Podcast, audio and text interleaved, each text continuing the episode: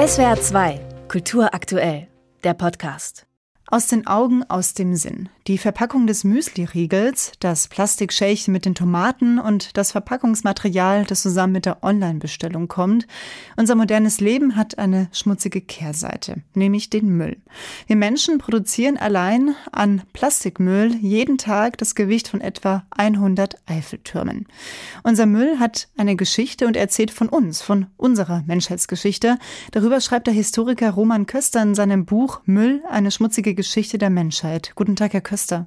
Schönen guten Tag. Die Aufgabe von Archäologen ist es ja nicht nur alte Gräber, Städte oder Schätze auszugraben, sondern sich auch oft einfach nur den Müll anzuschauen, denn der erzählt viel über ja die vergangenen Generationen und Epochen.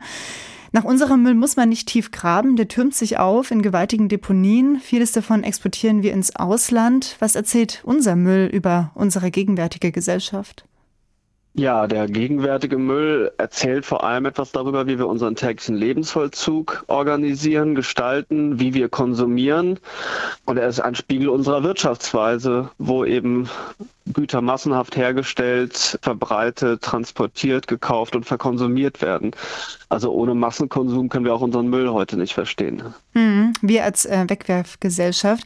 Inwiefern hat sich denn der Umgang mit Müll über die Jahrzehnte und Jahrhunderte hinweg verändert? Also dieser Begriff Wegwerfgesellschaft, ist es etwas, was auf uns zutrifft oder gibt es schon länger? Weil wenn ich zum Beispiel an Städte im Mittelalter denke, dann denke ich an den Müll, der aus dem Fenster oft einfach auf die Straße gekippt wurde was oft genug auch äh, ein Klischee ist. Aber tatsächlich äh, haben wir einen wirklich epochalen Anstieg der Müllmengen, zunächst in den westlichen Wohlstandsgesellschaften, erst nach dem Zweiten Weltkrieg. Das heißt aber nicht, dass vorher nicht weggeworfen wurde. Also weggeworfen haben die Menschen eigentlich immer schon. Der Urmensch in seiner Höhle hat Dinge hinterlassen.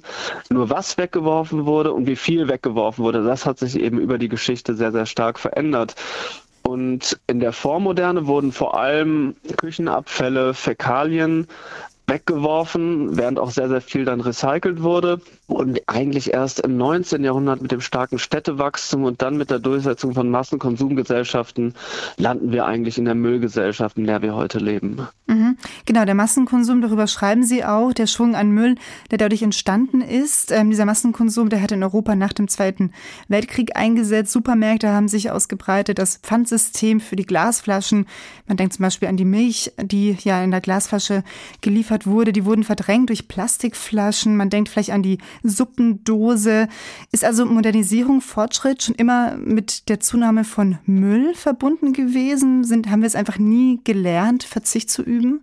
Ich glaube, mit Verzicht hat das nicht so schrecklich viel zu tun, sondern zunächst damit, das kann man bewerten, wie man will, dass nach dem Zweiten Weltkrieg in vielerlei Hinsicht technische, wirtschaftliche Auswege aus äh, einer großen Knappheit gefunden wurden, die äh, die Menschen einfach über Jahrtausende begleitet hat. Also äh, zum Beispiel, was äh, die Produktion von Lebensmitteln angeht oder das Produktion von Bekleidung, das äh, kann man alles mit guten Gründen kritisieren. Nur tatsächlich das ist das Argument, was ich in meinem Buch entfalte, ist die Zunahme an Müllmengen nicht einfach nur eine Nebenfolge davon, sondern ein grundsätzlicher Bestandteil davon, warum das eben gelungen ist. Man muss Dinge einpacken können, damit man Sachen in Massen herstellen, transportieren, verkonsumieren kann.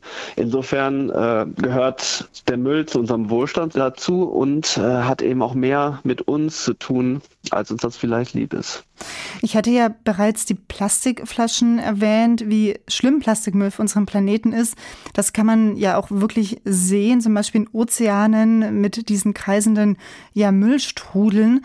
Wann wurde denn eine solche Plastikverschmutzung im Meer zum ersten Mal dokumentiert? Der allererste Fall, wo so eine solche Verschmutzung dokumentiert wurde, ist tatsächlich von Aldous Huxley, dem berühmten Schriftsteller, überliefert, der mit Ende der 30er Jahre mit Thomas Mann in Los Angeles am Strand entlang schlenderte und äh, plötzlich auf dem Strand Millionen benutzter Kondome entdeckte, die eben aus dem großen Abflussrohr Los Angeles am Hyperion Beach ausgestoßen wurde. Wobei das Interessante ist, dass sie eben die Toilette runtergespült wurden und nicht im Hausmüll gelandet sind. Tatsächlich nimmt die Verschmutzung der Meere mit Plastikmüll aber vor allem in den 60er, 70er Jahren ganz zu. Also der Forschungsreisende Abenteurer Thor Heyerdahl, der dann das erste Mal berichtet, dass er auf seiner Forschungsreise über den Pazifik plötzlich Plastik im Meer schwimmen sieht, was eben zehn Jahre vorher noch nicht da war. Und dann findet man an amerikanischen Inseln plötzlich Verpackungen aus Japan und so weiter. Das nimmt dann später immer mehr zu und seit den 90er Jahren sprechen wir eben von diesen großen Müllstrudeln wie dem Pacific Garbage Patch und seitdem ist Müll im Meer eigentlich zu einem immer größeren Problem geworden. Mhm. Also liegt das Problem vielleicht auch darin, aus was unser Müll besteht? Also eben Plastik hatten wir jetzt schon als großes Stichwort erwähnt. Das gab es ja im Mittelalter nicht. Sie hatten es vorhin erwähnt. Das war vor allen Dingen Hausmüll, was weiß ich, Essensreste, ähm, Tierkadaver, Fäkalien, die da produziert wurden sind, die da weggeworfen sind. Also müssten wir auch gehört, um diese diesen Müllmenge zu reduzieren, auch dazu, neue Konzepte zu entwickeln, aus was unser tägliches Hab und Gut bestehen kann? Das ist ganz sicher ein ganz zentraler Punkt, weil die Mülllawine nach dem Zweiten Weltkrieg hat eigentlich zwei Aspekte. Ein Aspekt ist, dass die schieren Mengen zunehmen, also es gibt immer mehr Müll, aber vor allem wird die Zusammensetzung des Mülls immer komplexer und immer hm. problematischer. Also der vormoderne Müll, der wurde von Metall oder Keramik abgesehen auf kurz oder lang zu Kompost. Während das bei heute bei vielen Materialien nicht mehr der Fall ist, die einerseits nicht mehr vergehen, also eine Plastikflasche im Meer zum Beispiel braucht mindestens 100 Jahre, bis sie sich auflöst. Und er tritt in immer komplexeren Kombinationen in Form von Verbundstoffen, Legierungen und so weiter auf. Das macht es eben sehr, sehr schwer, Müll in den Produktionskreislauf zurückzuführen. Und da arbeitet man auch ähm, ganz intensiv an Lösungen, nur der wirkliche Durchbruch dazu ist bislang noch nicht passiert. Sie schreiben, wenn keine drastischen Maßnahmen ergriffen werden, dann fallen weltweit im Jahr 2050 etwa 3,4 Milliarden Tonnen Hausmüll an. Das ist etwa nochmal 75 Prozent mehr als zurzeit. Das werden wir ja nicht lösen können, indem wir im Supermarkt den eigenen Jutebeutel mitbringen oder auf Secondhand-Kleidung setzen, also der Einzelne von uns. Bei wem liegt denn die Verantwortung, damit wir in diesem wachsenden Müllberg nicht begraben werden?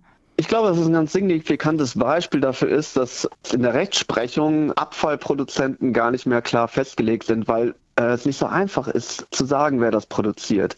Ist das der Urproduzent, äh, ist das der Supermarkt oder sind das wir, die am Ende Sachen wegwerfen? Es gibt verschiedene Studien zur Müllvermeidung, die laufen in der Regel darauf hinaus, dass wenn man seinen Lebensstil nicht vollständig umkrempelt, gibt es Müllvermeidungspotenziale von etwa 20 Prozent. Das ist einerseits gar nicht so wenig, würde ich sagen. Das ist wirklich schon ein wichtiger Anfang, was man selber machen kann. Klar ist aber auch, das löst das Problem alleine nicht. Am Ende müssen wir neue Wege finden, zu produzieren und zu konsumieren, wenn wir das Müllproblem lösen wollen. Nur zur Zeit, und das ist eben das Problem, mit dem wir konfrontiert sind, ist eigentlich das äh, Umgekehrte zu beobachten, dass sich eben dieser sehr müllintensive Lebensstil oder das Form des Produzierens und Konsumierens eigentlich immer weiter ausbreitet und gerade in vielen Schwellenländern die Müllmengen zurzeit sehr, sehr stark anwachsen. Umso dringender ist es darum, dass man da eben neue Lösungen findet. Der Historiker Roman Köster, er widmet unserem Müll ein Sachbuch mit dem Titel Müll, eine schmutzige Geschichte der Menschheit. Das Buch ist im CH Beck Verlag erschienen. Herr Köster, danke Ihnen für das Gespräch.